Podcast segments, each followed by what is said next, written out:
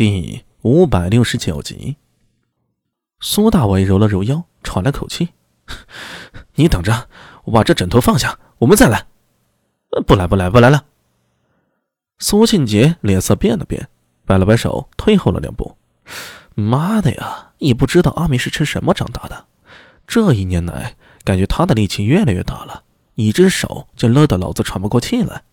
真要动手，只怕是占不着便宜呀。”想到这里，苏庆杰一脸义薄云天状：“哎，自家兄弟打什么打？没得让人家笑话。还有那件案子不是我抢的，是因为在靠近新市，属于我们万年县管辖。你再说一遍。呃，好了好了，昨天没跟你提，我是有私心的。”看着苏大为瞪着眼上来了，不知道为什么，苏庆杰心里啊觉得有点虚。眼看着苏大伟手扬起来了，他那舌头突然打了个突，后面的话一时忘记怎么说了。那只手掌铺天盖地的落下来，最后重重在肩膀上一拍：“ 下次有事儿记得提前说一下，我还能吃了你不成？再说了，这种案子不是单独哪一家能吃下的，最后一定要大家一起做，你信不信？”“我信，我信，能走了吗？”苏庆杰苦笑着：“哎呦，认识你这种朋友，算是我八辈子倒的霉。你昨天数钱的时候不是这样说的呀？”苏大伟笑着眯着眼：“哼，昨天是谁说我是你的财星来着？以后还叫我亲哥啊？你滚！”看着苏庆杰一脸吃瘪，灰溜溜的跑掉了，苏大伟忍不住大笑两声：“呃，哦哦哦，阿弥兄弟！”斯莫这时从店里穿过人群，鬼鬼祟祟的凑了上来。我我想起一件事儿。什么事儿？我听回来的商队说，西域那边有一种黑色的水从地下涌出，如果遇到火就会燃烧，几天几夜也不熄的。斯莫尔舔了舔嘴唇，有些不确定的说道：“呃，你看这种黑水有用吗？有用啊！”苏大为眼睛一亮，下次商队什么时候出发？呃，就就这两天了，一路向西。如果那边打起来，商队就回头；如果没打，就一直卖货，直到波斯再把金运油给弄回来。呃，让商队顺带收集那种黑水，多多益善。啊，对了，那东西容易着火，一定要防备。哦，知道了，这件事儿交给我来办。斯莫尔高兴的胡须都要飞起来了，他用力拍了拍胸脯，向苏大伟表示自己特别靠谱。事情谈完，苏大伟向着铺面那边忙得不可开交的高大龙点了点头，携着包枕转身离去了。高大龙这边人手不足，是得再增强些人手了。铺面也要扩充，原来的地方太小，现在看来，当时还是不太谨慎了些。除了铺面。新招的人手还得仔细甄别一下。上次如果不是高大龙发现，险些被别人掺了沙子进来。你说这金鱼油灯的技术有多难吗？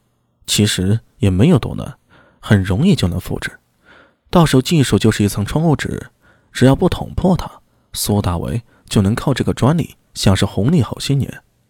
这些事儿到时候再说吧，眼下也急不出来。至于刚才的黑水。如果所料不差的吧，多半就是后世的石油了。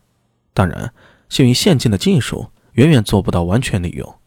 没有提纯的石油，要是烧起来，那浓烟那酸爽。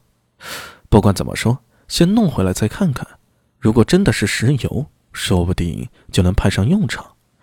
这是个很棒的时代，对唐人来说，世界如此广阔，拥有无限的可能。心里想着这些事儿。苏大伟很快就到了寺庙，抬头看了看大雁塔，无形中感觉塔中有一人也正看着自己，那一定是行者。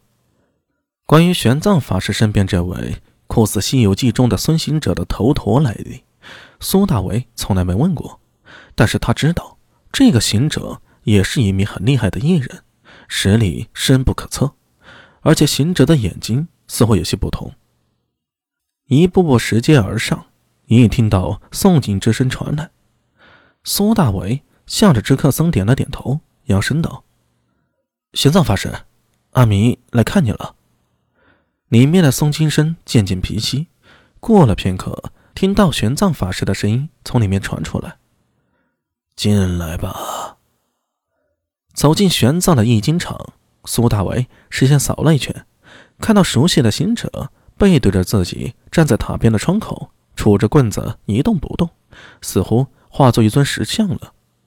当苏大为的目光投过去的时候，行者几乎同时转头向他点了点头，然后抱着铁棒贴墙盘膝坐下，头那么一歪，似乎瞬间睡着了。悟空法师的佛心又清净了。一旁传来一个稍微稚嫩的声音，苏大为看过去，一眼就看到小沙弥明重岩在一个角落里盘膝坐着，一身雪白的僧衣，看上去啊，颇有些得道高僧的出尘之意。而明成岩身边就坐着年纪稍长的卢慧能。